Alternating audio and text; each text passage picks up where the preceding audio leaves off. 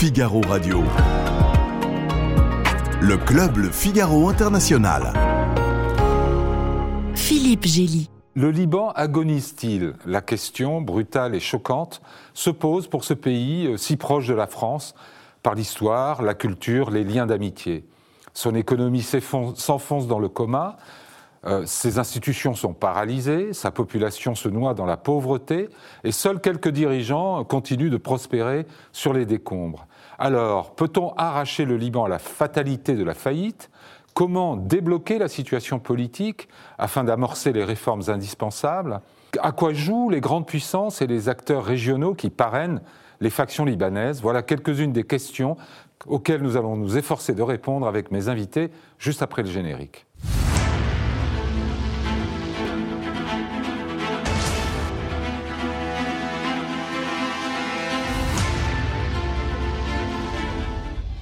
Antoine Basbous, merci d'être là. Vous êtes politologue, spécialiste du monde arabe et de l'islam. Après avoir été longtemps journaliste, euh, vous avez un peu touché à la politique et vous êtes maintenant directeur de l'Observatoire des pays arabes, un cabinet de conseil que vous avez fondé, spécialisé sur l'Afrique du Nord, le Proche-Orient et le Golfe. Votre dernier livre, si je ne m'abuse, c'est Le Tsunami arabe, euh, paru chez Fayard en 2011. Bassem Snaïdje, vous êtes gérant associé de Cosmos Advisors, une société de conseil financier vous avez une expérience de banquier d'affaires à Paris, à Londres, à New York, en Asie, au Moyen-Orient. Parallèlement, vous enseignez la géopolitique et l'économie et la finance à Sciences Po, à l'École des affaires internationales de Paris et à l'Institut d'administration des affaires de Beyrouth. Lina Kenouch, vous êtes docteur en géopolitique à l'Université de Lorraine, vous êtes chercheuse associée au laboratoire lorrain de, sciences sociales pardon, et membre du Cercle des chercheurs sur le Moyen-Orient Georges Malbruno. Vous êtes grand reporter au service international du Figaro, spécialiste du Moyen-Orient, ancien correspondant à Jérusalem et auteur de plusieurs livres. Euh, je citerai notamment les Qatar Papers en 2019 chez Michel Lafon et Le déclassement français en 2022 chez le même éditeur. Alors commençons par la situation et la crise économique et sociale au Liban. Est-ce que c'est un pays euh, ruiné, euh, Bassem Le Liban est-il un pays ruiné? Oui, totalement ruiné. Euh, il n'y a aucun signe de survie financière ou économique qui reste. Mhm. Tous les autres signes qui nous sont montrés ne sont que des illusions. Euh, aujourd'hui, le secteur bancaire est en faillite, peut-être pas officielle, mais réelle. Euh, la pauvreté au Liban est au-dessus de 80%. Euh, la plus grande activité au Liban consiste à essayer de partir. Hmm. Et donc, un pays qui ne peut retenir aucun de ses citoyens n'est peut-être euh, pas loin de la définition de la faillite totale. Hmm. Au-delà de la faillite financière, c'est la faillite du pays qui est en, question ici. Oui, on, va y revenir. Le, FMI parle de risque de dislocation de l'économie. Euh, qu'est-ce que ça veut dire? Bah, c'est-à-dire qu'il n'y a plus d'économie, il n'y a plus que des aides, soit institutionnelles, soit privées, qui arrivent en format cash, c'est-à-dire mmh. en monnaie euh, scripturale, euh, en main. Euh, les banques ne peuvent plus être une source de virement qui est leur, rôle minimal. Hein. On a vu des citoyens attaquer leur, leur propre banque pour retirer leurs propres économies. Qui ne sont plus là. En fait, c'est ça le. C'est-à-dire qu'ils ne le... font plus parce qu'ils ne peuvent plus retirer des Alors, économies Ils le font et ils découvrent que c'est, au à celui qui est le plus agressif qui peut ramasser quelques miettes. Mhm. Mais si tout le monde se présentait pour avoir toutes ces économies, la découverte est très difficile. Rapidement, autour de la table, tout le monde partage le diagnostic. le, pays est vraiment ruiné, euh, Antoine Basbous Oui, euh, l'État a fait faillite euh, il y a maintenant plus de trois ans. l'endettement public et de 160 milliards de dollars à peu près. Euh, Pour des réserves d'à peine 100 milliards, c'est ça? Même moins. Non, non. Même moins. Il y a même plus 14 ou 15 milliards de dollars de réserves. Hein. Ah oui. C'est à voir, c'est pas sûr. Euh, c'est peut-être la valeur de l'or que le Liban ne peut pas vendre. Ce hmm. C'est pas commercialisable. Non, le, système est en faillite parce que le système est mafieux. Et plus on est d'un rang élevé dans la structure d'État, plus on est chef de la mafia. Hmm. Peut-être le chef le plus, le chef absolu de la mafia, c'est peut-être le gouverneur de la Banque centrale. Hmm. Il y a trois mandats d'arrêt internationaux déjà qui On va parler du cas de, de M. Salamé.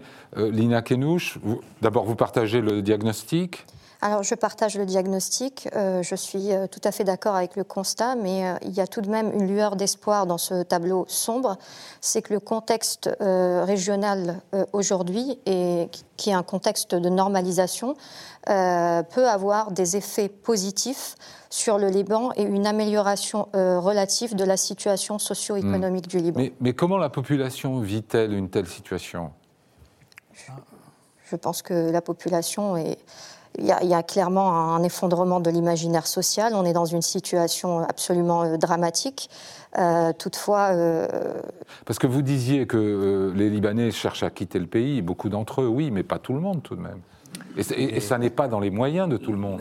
La, la, classe supérieure, on voit quand on va à Beyrouth, les restaurants sont encore euh, bondés. Donc effectivement, ça ne représente pas la majorité des Libanais, mais il y a toujours une petite, une petite, une ultra minorité qui euh, dispose d'argent parce qu'elle est payée en euros, en dollars, et compte tenu de la dévaluation de la livre, vit encore très bien. le pays ne ressemble pas à la Somalie. Ah non, non, le pays ne ressemble pas à la Somalie. Et puis, ce qu'il ce faut bien que nos téléspectateurs comprennent aussi, c'est que ça n'est pas, euh, ça n'est pas une première quand même. À chaque, enfin, ça, première, disons, récente, oui, mais l'impasse politico-diplomatique euh, à laquelle on assiste, on, y assiste tous les 4-5 ans lorsqu'il y a un changement de gouvernement euh, et qu'il y a des pressions, euh, parce que le Liban est un pays à la structure, on y reviendra, très fragile, où il faut un consensus intérieur. On va parler de la politique après. International. Jamais le Liban n'est tombé si bas. Oui, on est à plus de 80%, de la population qui vit sous le seuil de pauvreté. Sans les 7 milliards de dollars qui sont envoyés par la diaspora, le Liban serait par terre tout le monde. Mm. Et ceux qui occupent les restaurants sont les mêmes, sont les, huiles en quelque sorte mm. qui ont sorti leur argent du pays mm. et leurs invités étrangers. Je rencontre pas mal de Français qui vont passer une semaine au Liban sans voir tout ce que nous décrivons, la pauvreté, la misère. Ils ont l'électricité parce qu'ils sont euh, dans, dans, les hôtels de luxe. Euh, Alors que les, habitants eux-mêmes ont quelques heures d'électricité par jour. À peine, à, peine. Mais le rôle de la diaspora auquel tu, fais allusion est important parce que c'est un, c'est un édredon quand même pour le, une soupape de sécurité. Je voudrais quand même qu'on évoque un peu les causes de cette situation et, et aussi les conséquences. Mais euh, euh, Bassem Snaïdje. Les, causes, c'est quoi? Je vous ai entendu dans une conférence dire les Libanais vivent au-dessus de leurs moyens. Fondamentalement, alors, euh, il y a les causes officielles, enfin visibles, c'est-à-dire la faillite déclenchée en, 2019 par l'État libanais par le non-paiement de ses obligations internationales. Oui, ça, ce sont les causes techniques, mais, mais en fait, les raisons profondes. Les raisons, cette, cette décision n'est que c'était une décision incontournable. Les raisons profondes sont, que depuis 30 ans, hmm. il y a ce qu'on appelle euh, le taux fixe ou le taux euh, fixé entre le dollar et la livre libanaise à 1500, ce qu'on appelle le PEG. C'est-à-dire un taux de change fixe, la livre libanaise vaut. Euh, un dollar vaut 1500 livres libanaises. Cette décision a été prise à la fin des années 90, qui pouvait peut-être faire sens pour stabiliser une devise très volatile avant les années 90 pour attirer les capitaux étrangers et reconstruire ou accélérer la reconstruction du pays. Mais au fur et à mesure que le temps passait, le pays ne pouvait pas s'adapter à son contexte économique régional et mondial changeant. Et cette, euh, ce taux de change fixe a rendu la livre libanaise surévaluée. Ça veut dire que les Libanais avaient un pouvoir d'achat supérieur à ce que leurs conditions économiques et financière leur permettait. Comment ont-ils pu continuer pendant 30 ans? C'est là que le rôle des banques, des banques privées et de la Banque centrale entre en jeu. C'est-à-dire que le Liban est un pays attractif pour les capitaux étrangers, avec un taux de change fixe, un investisseur international avait la garantie de retrouver son capital au même taux de change, même s'il investissait. En gros, comme s'il investissait en dollars. Exactement. Et c'est cette ce mécanisme qui a attiré des capitaux de plus en plus importants. Et face aux doutes qui commençaient à s'instaurer au milieu des années 2015-2016, la Banque centrale a augmenté les taux d'intérêt en dollars pour attirer de plus en plus de capitaux. Il faut savoir que à la fin de ce processus, une banque au Liban payait un taux d'intérêt en dollars de l'ordre de 6, 7, 8, parfois 9 mhm. alors que le taux d'intérêt international du dollar, c'était 1% Et donc, ça a attiré des capitaux spéculatifs. Donc, c'est en gros un système de Ponzi, enfin presque. Alors, non, parce que le système de Ponzi, c'est une fraude. Et c'est là où euh, peut-être les analyses diffèrent. Ce n'est pas un système de Ponzi, c'est un système spéculatif. On l'a vu dans d'autres économies, hein. dans les années 90, la Thaïlande a fait la même chose et elle a subi la même genre de crise. La Russie a fait la même chose, elle a subi la même chose de crise. Donc, ce n'est pas quelque chose de nouveau, ce genre de mécanisme d'effondrement à travers un taux de change fixe non réaliste. Et qu'est-ce qui est spécifique au Liban alors? Ce qui est spécifique au Liban, c'est que tout s'est effondré en même temps. Les banques privées, la Banque centrale et l'État, parce qu'en fait, c'était comme une pompe à, Afrique, si vous voulez. Ah. Les trois éléments de, cette, de ce triangle étaient peut-être, oui, en collusion. Alors peut-être ne faut-il pas aller dans des spéculations de, de complot, mais effectivement, les trois intérêts étaient alignés. Les banques attiraient de l'argent à travers la permission que la Banque mmh. centrale leur donnait de payer des taux d'intérêt très élevés. Ça leur permettait de faire des profits assez importants. La profitabilité des banques libanaises n'a jamais été aussi élevée que dans les années les pires, où il fallait monter les taux le plus et l'incertitude la plus élevée. Eh bien, les actionnaires des banques ont gagné beaucoup d'argent. Antoine Basbou, c'est de l'incompétence de la part de ces banquiers euh, privés et, publics ou bien c'est de la malhonnêteté? Ça s'appelait au Liban de l'ingénierie financière, c'est-à-dire l'ingénieur en chef, c'était le gouverneur de la Banque centrale, qui servait les gouvernements en place, quels qu'ils soient, pour prolonger leur mandat, leur donner, leur fournir de l'argent frais, euh, en utilisant des méthodes et en versant des taux d'intérêt qui était six ou sept fois plus élevé que ce qui se faisait sur la place internationale. Mhm. Et donc, de ce fait-là, ils se servaient tous ensemble, dans le même pot, et puis finalement, de gouvernement en gouvernement, de d'effondrement en effondrement masqué, et puis le pot, le pot de rose euh, a été euh, découvert et l'effondrement a été brutal. Évidemment, tous ces gens qui sont à la tête de l'État ont été associés d'une hmm. façon ou d'une autre. Tous savaient que c'était artificiel, que ça ne pouvait pas tenir, mais tous étaient associés. Et le jour où euh, la découverte du pot à rose est arrivée, ces gens-là ont pu euh, transférer leurs dollars, leurs devises à l'étranger, avec la complicité hmm. des banques et de la Banque centrale. Donc ils sont tous associés. Il y a aussi, ne l'oublions pas, des milliards euh, euh, qui viennent d'Irak, de, Syrie, des pays en crise, qui venaient, qui faisaient confiance aux banques libanaises, qui les ont placés au Liban, et puis cet argent s'est évaporé comme l'argent des Libanais. Au profit de qui? Qui est-ce qui a gardé son argent? Ce sont les politiques, les chefs mafieux, les hmm. banquiers, ainsi de suite. Ils les ont transférés au bon moment, et ce sont ceux-là que vous allez retrouver au restaurant. Euh, euh, plein de BO. Lina Kenouch, si les, Libanais font la même analyse que M. Basbous, pourquoi il n'y a pas la révolution en ce moment au Liban?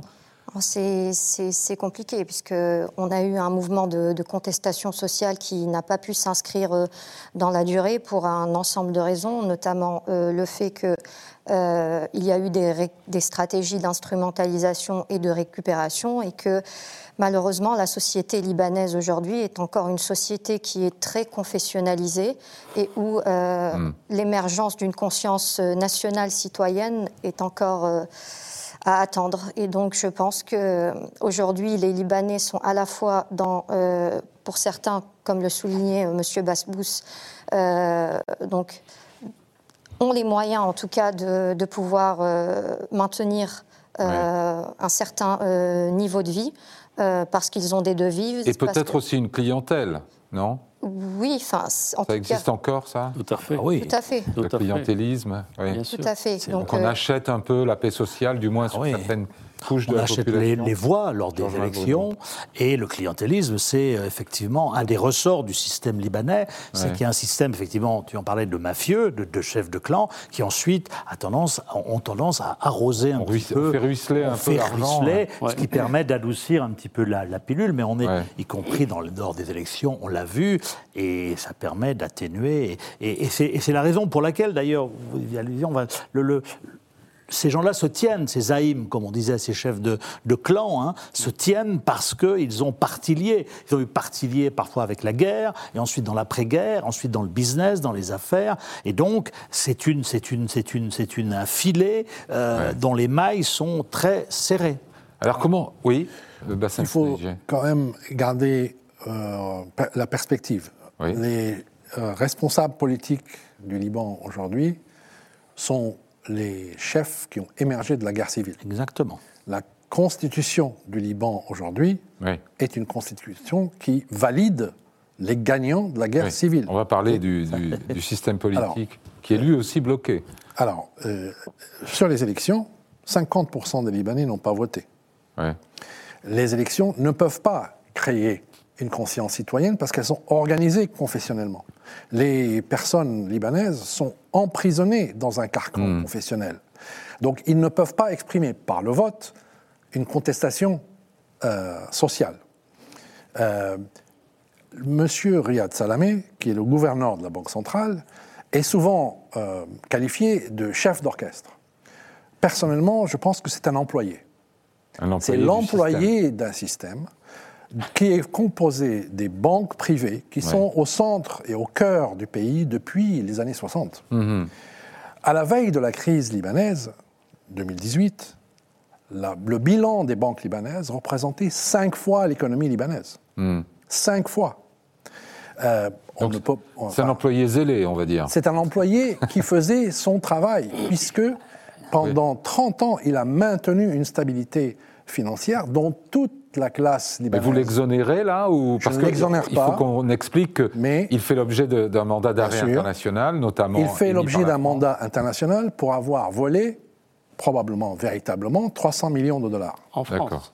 Il y a aussi en Allemagne, au Luxembourg, en Suisse. La somme totale de son crime est de 300 millions de dollars. Vous me direz, mais c'est énorme. Oui. oui. Mais, mais là, donc, ce que je souhaite, c'est qu'on reste concentré sur le fait que la société libanaise s'est effondrée qu'un PNB de 50 milliards est devenu un PNB de 15 ou 18 milliards. Et que si on continue comme ça, il deviendra un PNB de 7 milliards, c'est-à-dire seulement les transferts de la diaspora. Et là, on va aller en Somalie. D'accord. Alors justement, comment on en sort de cette situation, de ce piège profond ben, il, faut des, il, faut, euh, il faut des réformes économiques que le FMI euh, cherche à imposer, mais pour cela, il faut qu'il y ait un gouvernement efficace. Et on revient donc au, point de départ, c'est-à-dire euh, la politique. Ça passe par la politique. Par la politique. Avant, juste un mot, il y a, il y a une ligne de crédit de la Banque mondiale, je crois, ou du FMI de 3 milliards, c'est ça, de dollars Il n'y a pas de ligne de crédit, il y a la promesse d'une ligne de crédit si certaines conditions sont, remplies. Or, remplir ces conditions est un suicide politique pour les personnes au pouvoir. Ben oui, c'est bien ça le problème, oui. C'est bien, c'est bien là Donc, où... attendez, on, a fait un constat économique absolument catastrophique et même terrifiant. Euh, on en vient à notre deuxième point, c'est-à-dire que le blocage politique et institutionnel entretient, prolonge la crise. N'est-ce pas, Antoine La caste qui est au pouvoir ne veut pas de réforme. Aucun intérêt. Et les forces vives, les forces qui contrôlent le pays, les forces actives, les milices du Hezbollah, par exemple, ne peuvent pas admettre que le, de passer la main pour le contrôle de l'aéroport, hmm. du port, des frontières. C'est par là que l'argent du Hezbollah arrive, c'est par les frontières avec la Syrie que le médicament, le blé, le dollar, et tout euh, passe en transit euh, au profit du Hezbollah et du régime syrien. Pour nos spectateurs, que le, Hezbollah est une milice armée, euh, chiite, soutenue par l'Iran et qui est toujours techniquement en guerre avec Israël. C'est le bras armé de l'Iran en Méditerranée. C'est euh, cette puissance qui a sauvé le soldat Assad en 2012. Dimanche dernier, euh, il y a eu les manœuvres euh, avec des, munitions réelles, avec des drones, avec tout c'était du réel dans le sud. Voilà, on voit Dans la zone dans la zone, de déploiement de l'armée libanaise. Qu'a fait l'armée libanaise? Silence radio. Qu'ont fait les gendarmes? Silence radio. Qui est-ce qui contrôle le terrain? C'est le Hezbollah. Qu'est-ce qui contrôle le port, l'aéroport, les frontières Tous les problèmes, Avec Antoine, ça, ne remontent pas on ne peut pas avoir de réforme. gestion. Pardon, on ne peut pas avoir de réforme parce qu'il y avait un, un État. Le, le Hezbollah était favorable aux réformes du FMI au début. Georges, il y avait jusqu'à six mois un président de la République, un gouvernement. Justement, il n'y en a plus, il va falloir expliquer pourquoi. Il y a, et, il y a eu les, les, le FMI qui a dit qu'il faut des réformes. Ce gouvernement en place, ce président qui était là, n'ont pas voulu, n'ont pas accepté. parce que là, ça contrarie les intérêts supérieurs du Hezbollah Absolument. et de ses hommes. Lina Alors, je tiens à réagir euh, aux propos de M. Basbous, qui euh, effectivement exprime un certain point de vue des Libanais, mais pour une partie significative également des Libanais. Euh, le Hezbollah n'est pas nécessairement perçu comme une milice bras armés de l'Iran au Liban, mais comme un groupe qui est inscrit dans une peut-être ce que ces Libanais euh, euh, qualifient d'une stratégie de, résistance, même à l'échelle euh, régionale. Et pour ces Libanais, en fait, c'est une, le Hezbollah est, une, donc est un groupe qui est né aussi de la réalité d'une occupation de 22 ans du sud Liban et qui, mais qui est, qui est, terminé depuis l'an 2000. Qui est terminé, mais le Liban est toujours en état de guerre avec, avec, avec Israël. Il n'y a pas d'accord de paix entre Israël et, et le Liban. Et aujourd'hui, pour une partie de, des Libanais. Euh, à contrario de ceux qui considèrent que euh, le Hezbollah est un État dans l'État, d'autres estiment que euh, le Hezbollah est un État parce qu'il n'y a pas d'État. Vous ne pouvez pas nier que le Hezbollah est financé par l'Iran et qu'il y a un parti politique qui est représenté au Parlement, mais il y a aussi une, armée, une armée privée oui. du Hezbollah. Ça existe, n'est-ce pas Mais alors je dirais que le Hezbollah est un allié organique de l'Iran, enfin de, l'Iran, mais pas nécessairement le bras, euh, le bras armé. C'est trop réducteur. Le, il y a, un endroit où on peut peut-être euh, euh, éclaircir ce débat. Allez-y. C'est la commission de surveillance des finances publiques du Parlement libanais, où tous les partis sont représentés, inclus le Hezbollah, inclus les forces libanaises, inclus, inclus, inclus. Tout le monde est là. Par définition, personne ne peut être dans cette commission s'il ne représente pas tout le Parlement.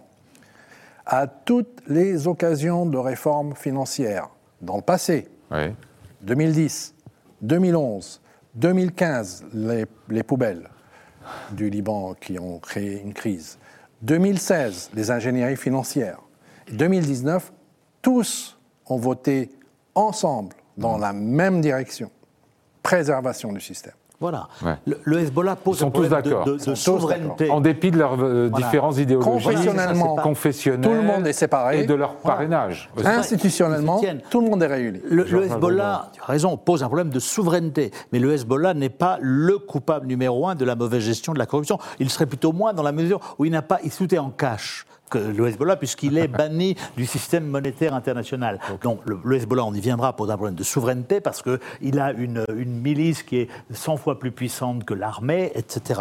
Mais. Euh, en gros, il peut entraîner le pays tout entier dans une guerre. Voilà. Euh, de sa seule décision. Voilà. Mais le Hezbollah est, plutôt un, un acteur rationnel, euh, voilà, même s'il est lié. Euh, voilà. Le Hezbollah a cherché à avoir un niveau de dissuasion par rapport à Israël. Voilà. Et il l'a atteint, effectivement. C'est contraire à, la souveraineté libanaise, mais effectivement, le Hezbollah, comme vous l'avez dit, fait partie de ce qu'on appelle l'axe de la résistance, effectivement. Mais, mais ça n'est pas le, la raison de la crise. Lorsqu'Emmanuel Macron, on y viendra, y est allé en 2020, il, il, pas un amoureux du Hezbollah, mais il a compris que rien ne pouvait se changer au, Liban sans le, le on Hezbollah. On ne peut pas décréter que le Hezbollah n'existe pas. On ne peut pas décréter que le Hezbollah pose un, défi à tous les Libanais, oui. plus ceux, derrière ceux qui sont derrière lui. Il pose un défi à tous les Libanais qui est semblable au défi auquel on fait face aujourd'hui. Quelle économie? Pour quelle société? Avec quels alliés et quels intérêts? Le Hezbollah représente une organisation équipé, techniquement évolué, bien financé par l'extérieur ou pas, c'est une autre question. En fait, il défie tous les Libanais. Hmm. Qu'est-ce que vous voulez? Comment voulez-vous vivre? Avec qui et contre qui? Et quels sont vos intérêts? Et vous, vous, êtes en train de nous dire que le Hezbollah n'a pas de réponse à ces questions ou, Il a, sa, sa propre réponse mais, mais, on ne peut sortir de la crise qu'en essayant de trouver je voudrais, une réponse Je voudrais qu'on explique pourquoi il n'y a plus de président, pourquoi il y, a, il y, a, un Premier ministre démissionnaire qui gère les affaires courantes, pourquoi le système politique lui-même est paralysé à proportion euh, de, la, de la revenir sur le Hezbollah, dont le chef répète euh, à l'envie, à la télévision, c'est public, c'est en direct, qu'il est un soldat dans l'armée de Wali el-Faqih en Iran. Les drones du Hezbollah ne sont pas nés au Liban. Les missiles du Hezbollah, il y en a peut-être 150 000. Oui, oui, mais, mais tout personne, ça je crois, ici ne conteste le fait que le, tout ça fait partie du front au Liban, du défi de l'Iran. Et donc le Hezbollah, c'est le guide de la révolution au Liban s'appelle Hassan Nasrallah. Donc c'est lui qui dirige le pays, c'est lui qui, qui a décrété la paix et la guerre. Je vous fais remarquer qu'on ne peut pas mettre tous les mots du Liban sur le dos du Hezbollah. Le Hezbollah a suffisamment de, défauts probablement, comme ça, sans qu'on en rajoute. Mais c'est lui qui Vous enlevez le Hezbollah demain, le Liban n'est pas guéri de la faillite, ne sort pas de la crise politique. Il pourra revenir à la normalité. La normalité, c'est qu'il y ait un gouvernement, un président, Alors, des, des institutions pourquoi n'y a-t-il pas un président et, Aujourd'hui, il contrôle, il confisque toutes les constitutions. Lina pourquoi, pourquoi le, plus de président, plus de Premier ministre euh, enfin, un, Premier ministre démissionnaire qui gère les affaires courantes Pourquoi cette paralysie euh, des institutions? Alors euh, pourquoi cette paralysie? C'est un état de fait. Hein, euh, je n'ai pas, de, pas de réponse particulière. Non, mais, euh, bah, il faut qu'il y ait un accord au sein du Parlement pour élire un nouveau Premier ministre. Tout un nouveau président. Oui, un, nouveau président. Tout se gère au le Liban. Parlement il faut, expliquer, le il faut expliquer ça à nos téléspectateurs. Bah, c'est par consensus. C'est des chrétiens, des sunnites, des chiites. Les chrétiens ont le poste de président de la République, les chiites ont le poste de président du Parlement, et le, les sunnites ont le poste de Premier ministre, qui est la réalité du pouvoir. Et, donc, pour nommer un nouveau président, eh bien, il faut que le Parlement vote euh, la majorité, etc. Et donc, ça exige des négociations sans fin entre telle faction, telle faction. Et comme le système politique est éclaté, comme ce pays, qui est un pays qu'on aime beaucoup, mais manque singulièrement d'unité, eh bien, c'est extrêmement facile de se retrouver avec un Parlement émietté. Et donc, alors, mais c'est vrai, ça, ça, fait longtemps que le, système de nomination est celui que vous décrivez pourquoi là Et à chaque mois, il faut 18 mois. C'est pour ça que Ce qui est intéressant aujourd'hui, c'est qu'il n'y a pas de majorité absolue d'alliance aujourd'hui dans le Parlement. Il n'y a pas de majorité absolue. On est dans le cas français d'un président sans majorité absolue. Et c'est ça qui est intéressant, parce qu'il révèle la réalité des choses. Pour élire un président au Liban, vous avez raison, il doit être chrétien maronite. Mais de tous les temps, pour élire un président, il fallait une majorité dans le mhm. Parlement, 61 voix. Mhm. Le Hezbollah tout seul n'a pas la majorité. Les forces libanaises toutes seules n'ont pas la majorité. Euh, Monsieur Berry tout seul n'a pas la majorité. La seule façon d'en faire une, c'est que des partis des, de la confession des chrétiens ah s'allient avec le Hezbollah, votent avec le Hezbollah pour faire un bloc suffisamment important. D'où la candidature de Slimane Frangier ah. Mais ce n'est pas important. Ce qui est important, c'est le mécanisme. C'est que pour faire une majorité. Excusez-moi, pour un observateur extérieur, c'est surprenant qu'un système qui avait tant bien que mal fonctionné jusque-là. Il fonctionne, oui, il fonctionne très bien. Monsieur Aoun a été élu avec les voix du Hezbollah. Il mettait beaucoup de temps. Le mécanisme dont vous parlez, bah, ça met du temps pour qu'au Parlement, euh, les Aounis s'entendent avec les, le CPL, etc. Donc on est dans le, dans, le, dans le système libanais où en général, ça met un an, un an et demi avant de, se, euh, de, de, de, trouver une majorité. Sauf que là, on a la crise économique en face et que donc ça pèse encore plus. Mais rien n'est vraiment très nouveau en termes de durée. En termes de durée, et ça débouchera sur un accord. Il faut pas. Alors, si je peux me permettre, c'est que la scène politique avait été euh, très polarisée hein, depuis, euh, depuis 2005 et qu'aujourd'hui, on n'a plus vraiment euh, cette polarisation. On n'a plus aujourd'hui, par exemple, de, de, blocs, enfin, la polarisation 8 mars, 14 mars et de blocs, de blocs sunnites. vous avez évoqué la candidature de Slayman Franji. Aujourd'hui, c'est une candidature qui fait, qui est pas enfin, qui est plus consensuelle que d'autres candidatures en ce sens où euh, elle emporte l'adhésion euh, d'acteurs euh, régionaux importants, et y compris sur la scène politique libanaise. Hmm. Aujourd'hui, Slayman Franji a tout de même le soutien donc, du, du, de la plupart des, des, des forces politiques, à l'exception des deux grandes forces chrétiennes que sont le courant patriotique libre et les forces libanaises. Mais encore une fois, si vous prenez le CPL, aujourd'hui, le courant patriotique libre n'est pas en rupture avec euh, Hezbollah. Et donc, euh, il n'est pas dit que cette position soit figée et qu'il n'y ait pas d'évolution. Donc je pense qu'il pourrait y avoir un déblocage de la situation et euh, Est-ce qu'il faut un, un, déblocage de la situation politique pour espérer avancer sur la résolution des problèmes économiques. Ah oui, parce que le FMI, il faut qu'il y ait un, Premier ministre qui euh, accepte les réformes que le FMI demande pour que le FMI apporte son aide, etc. C'est le déclencheur. Jusqu'à maintenant, c'est ce qui manquait, donc c'est la raison pour laquelle eh ben, ça manque toujours. Hein. Ça manque toujours. Euh, Pourquoi il y a eu euh, deux années blanches sans président en 2014-2016 C'est parce que le Hezbollah avait dit, moi, je veux le général Aoun comme président ou pas de présidence. C'est la même chose qui se refait aujourd'hui. Le Hezbollah dit je veux frangier, sinon il n'y a pas d'élection. Il n'y a pas de majorité sans le Hezbollah ou contre le Hezbollah, et donc aujourd'hui, il veut faire passer son candidat. et que, qui est M. Frangier C'est quelqu'un qui, euh, regardez euh, ses déclarations les 20 dernières années, il rend hommage au général Soleimani l'Iranien, au Hezbollah, à l'Iran. Et voilà, c'est un candidat de défi il n'a qu'un seul député chrétien qui le soutient, un seul. Hmm, hmm. Mais c'est la volonté du Hezbollah. Lui-même étant chrétien. Lui-même il est, étant chrétien. Donc remplissant la condition de base pour être président. Absolument. Mais les chrétiens ne sont pas avec lui. Il a un seul député, son fils, qui le soutient. Euh, c'est tout. Et le Hezbollah veut l'imposer aux chrétiens. Je ne suis absolument pas d'accord avec la lecture de M. Basbous, parce que Slayman Franji, certes, est soutenu par, euh, par euh, l'Iran, la Syrie. Il n'est pas soutenu uniquement par le Hezbollah. L'Arabie saoudite, qui était au début dans une position d'hostilité véhémente, a fait savoir par la voix de son ambassadeur qu'elle n'opposerait pas de veto à un candidat à la présidence libanaise.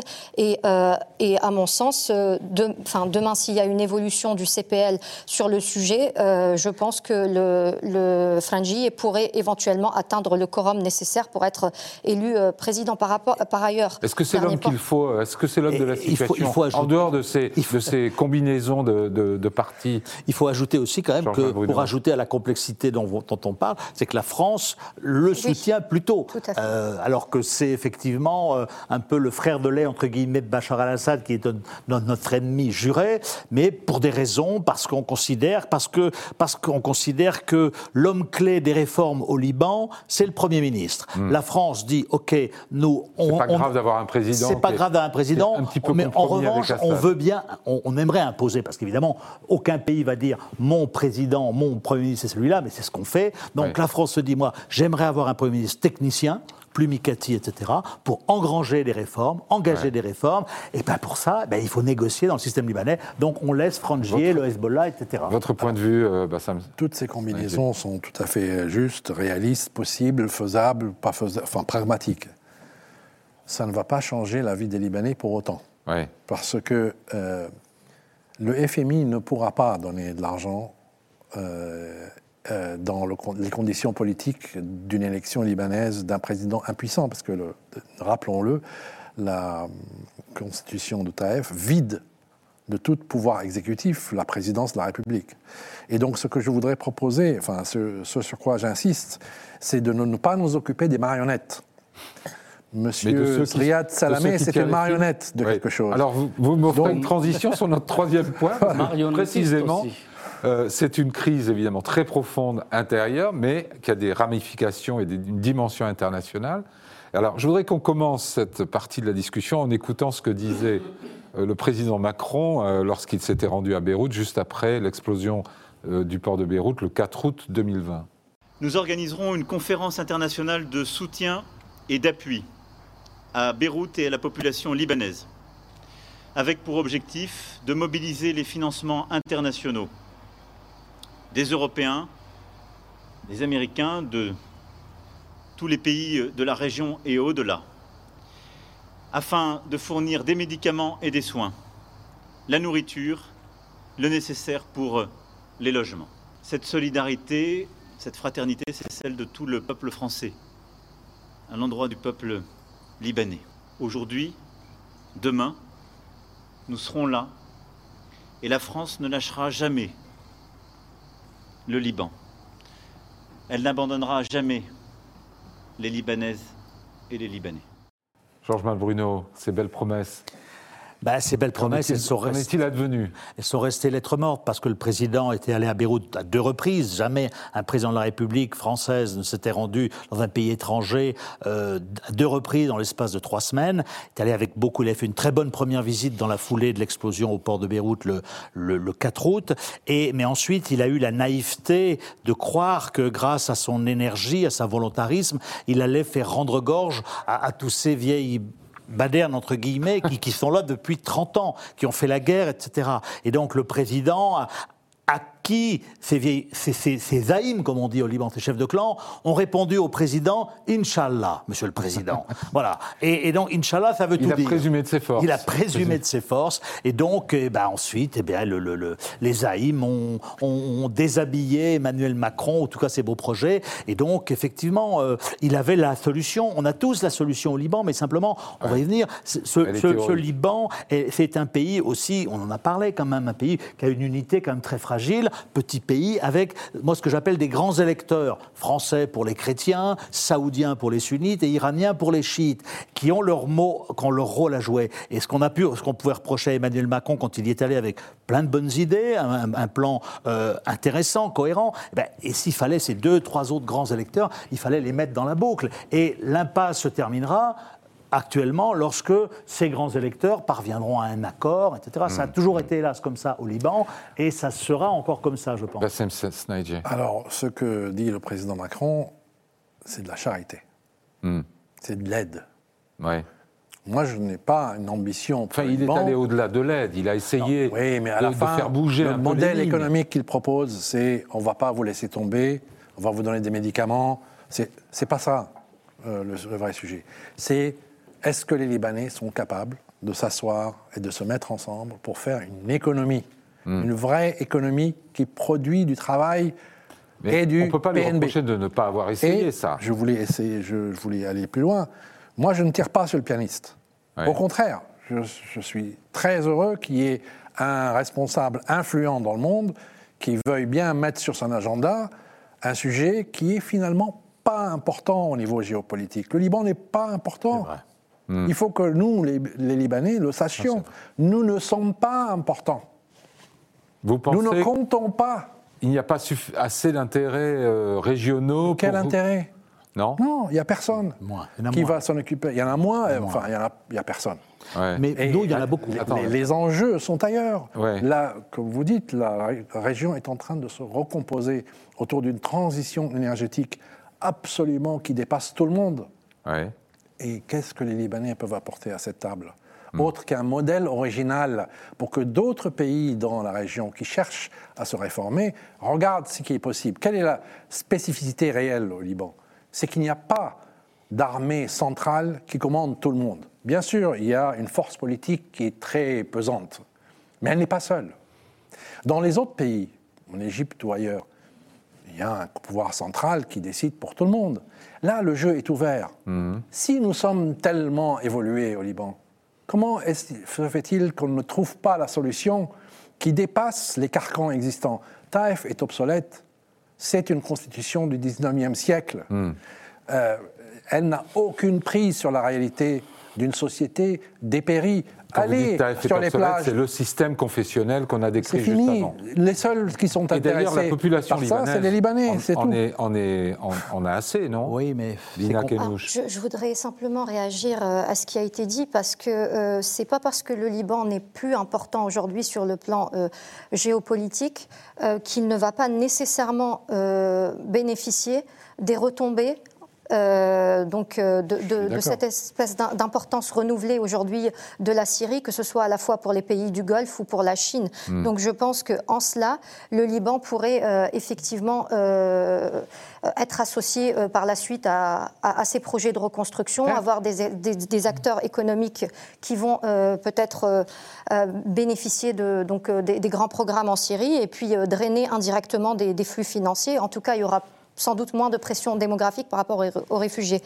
Euh, le deuxième point, c'est que finalement, euh, tous ces aspects que vous soulevez ont, à voir avec un, problème beaucoup euh, plus structurel, le choix de l'économie. Euh, finalement faire le choix d'une économie productive dans un pays où il n'y a pas de consensus stratégique, où on n'a pas la même perception de la même lecture de l'histoire, la même perception de l'adversaire stratégique, où définir l'identité a été un problème de tout temps. Aujourd'hui, finalement, cette crise, c'est un révélateur du fait que on n'a pas réussi à résoudre tous ces problèmes structurels. Et hmm. tout ce qu'on est en train de proposer, ce sont des solutions conjoncturelles, euh, que ce soit les recettes du, Alors ça devrait être quoi la solution structurelle? C'est compliqué parce qu'il y a aujourd'hui des forces politiques. Euh, euh, en tout cas une force politique qui a essayé de porter un véritable projet citoyen au Liban. Je pense notamment à Charb el-Nahas, qui a à un moment donné, essayé, enfin, qui a fondé le parti, euh, donc euh, citoyen et citoyenne euh, dans un État. Hmm. là, on pour précisément dépasser le système voilà, pour et regrouper des gens de, tous, de tous horizons. Le problème, c'est que donc, euh, ce, parti-là a des intentions qui sont euh, tout à fait nobles, mais qui, euh, qui sont déconnectées en fait de la réalité sociale libanaise. Parce que quand on regarde finalement la base sociale de, ce parti, elle, reste circonscrite à un mouvement estudiantin, une élite intellectuelle, mmh. mais et urbaine. Voilà, le gros des troupes finalement cette population. À cause du clientélisme dont on parlait avant. voilà. que et de la conscience et, Et de l'absence d'identité nationale. C'est ça le, grand problème du Liban, c'est qu'on est d'abord sunnite chrétien avant d'être libanais. Antoine Et donc, euh, tant qu'on n'aura pas construit cela, mais euh, tu as raison d'insister sur le phénomène du Hezbollah, mais il y a aussi chez les chrétiens un, monsieur qui, qui, qui, est chrétien et qui, qui, est financé par l'Arabie Saoudite avant, donc dans des, dans des alliances comme ça qui peuvent paraître un petit peu euh,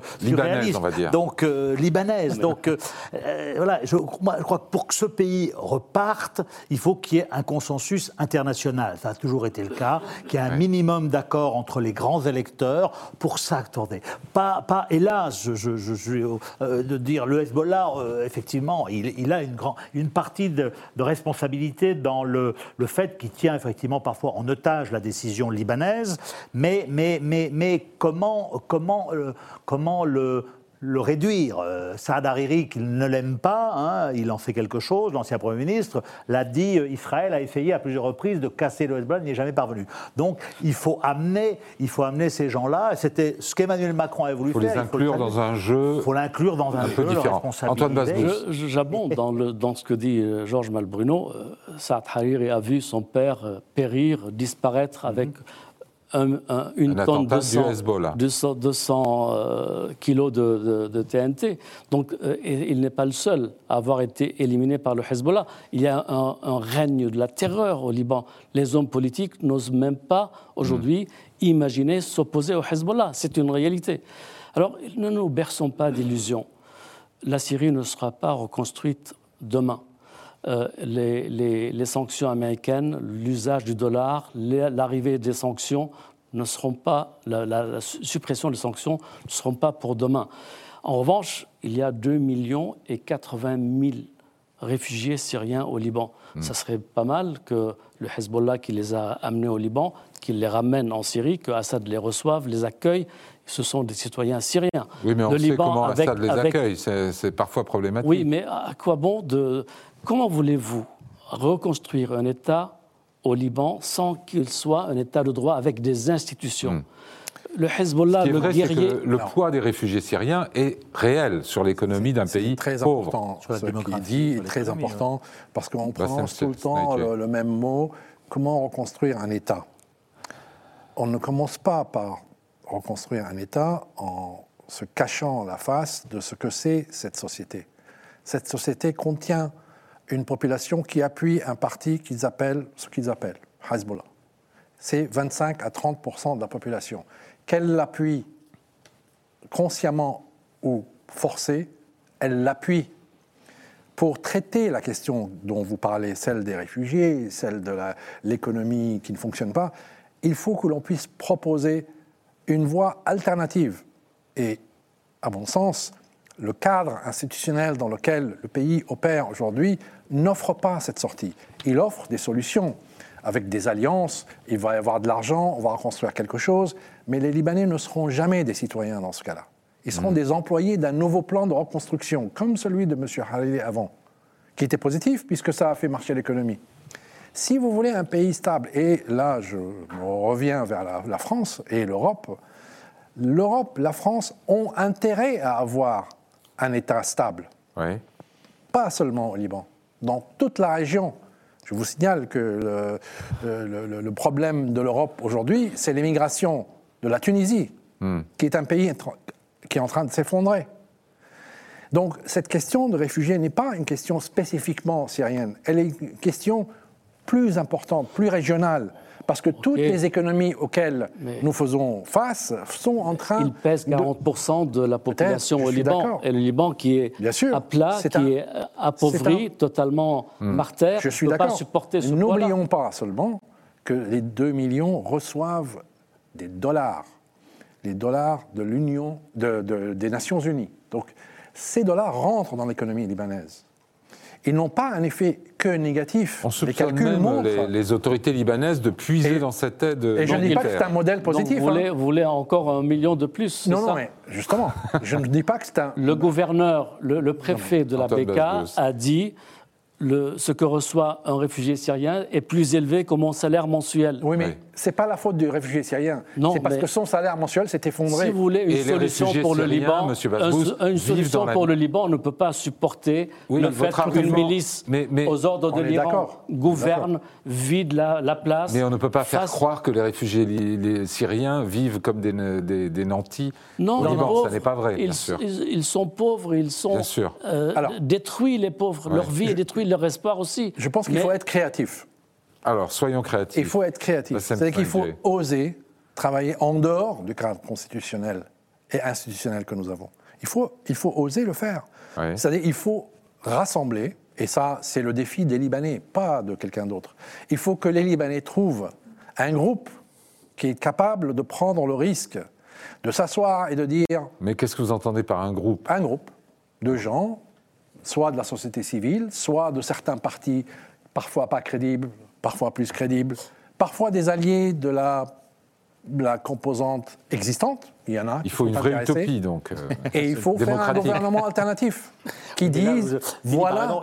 on est dans l'utopie. Oui, vous le dire, bien on est sûr. l'utopie complète. on ne peut pas. On ne peut pas. On sortir. Monsieur, monsieur a un argument qui est de dire on n'en sortira pas avec les outils actuels. Non, mais c'est pour ça. il y a peut-être un moment eh ben où euh, cette prise de conscience débouchera sur oui, des changements. ce moment, on n'en est peut-être plus très loin. Votre solution politique, Monsieur Basbous Moi, je considère que toute la classe politique a failli et qu'elle n'est pas capable de relever le pays. Alors, il faudrait peut-être. On est tous d'accord sur ce constat, Antoine. Mais il faudrait peut-être euh, nommer un, gouverneur qui vient d'un pays neutre qui prenne les élites libanaises qui, sont, qui soient saines et qui gouvernent le pays. Ces gens-là qui sont à la tête du pays aujourd'hui tous sans aucune exception. Vous demandez un protectorat Non, je, je, je, ne prononcerai pas ce mot, hmm. mais il faudrait une autorité, euh, comment dirais-je, euh, neutre, qui vienne gérer le pays. pourquoi, le Liban ne doit pas. Pourquoi l'élite existante aujourd'hui au Liban? Il y en a.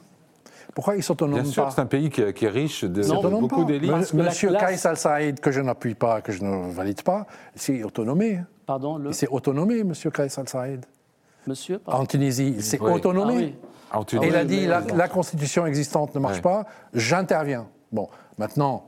Enfin, il, a, fait plus de mal que de bien. Il fasse une grande démonstration de démocratie. Et puis, c'est un pays où vous n'avez que 100% d'Arabes qui est de la même communauté. Lina Kenouche, qu'est-ce que vous en pensez La proposition de, de, de M. Baspous me paraît un peu lunaire parce que vous êtes en train de, de proposer en fait euh, une solution qui serait totalement déconnectée de la réalité du rapport de force, y compris social. Et on disait tout à l'heure qu'un des paradoxes, la raison pour laquelle aujourd'hui on n'arrivait pas euh, à initier un changement structurel, euh, aller vers une révolution, c'est parce qu'on a encore une partie des Libanais qui se retrouvent sur les lignes de partage confessionnel. Donc il y a euh, le, Hezbollah, que ça nous plaise ou que ça ne nous plaise pas, euh, il, représente tout de même une partie euh, importante des Libanais. Les autres forces politiques également. Et et aujourd'hui, si on arrive, on a tenté, certaines forces de gauche, de la gauche libanaise ont tenté de se, de se réunir, de, de, trouver des solutions. Donc au-delà de la guerre euh, euh, des égaux, euh, il y avait tout de même un problème de fond, c'est qu'on n'arrive pas à, à, trouver le plus petit dénominateur commun pour, pour rassembler. Et malheureusement, tant que le confessionnalisme sera aussi prégnant dans, dans, les esprits, on ne pourra pas aller vers une solution. il faut précisément, alors, comment comment, vous envisageriez, envisageriez pardon, une, sortie, une issue politique Alors moi, je suis une Un nouveau mode d'organisation euh Je suis une réaliste pragmatique. Je ne crois pas qu'il y ait d'issue politique. Je crois simplement euh, que euh, le, la transformation du contexte régional peut amener euh, à une forme d'apaisement. Hmm. Ça, va, ça peut aller aussi dans le sens d'un rétablissement hmm. autoritaire, donner un second souffle à ce système.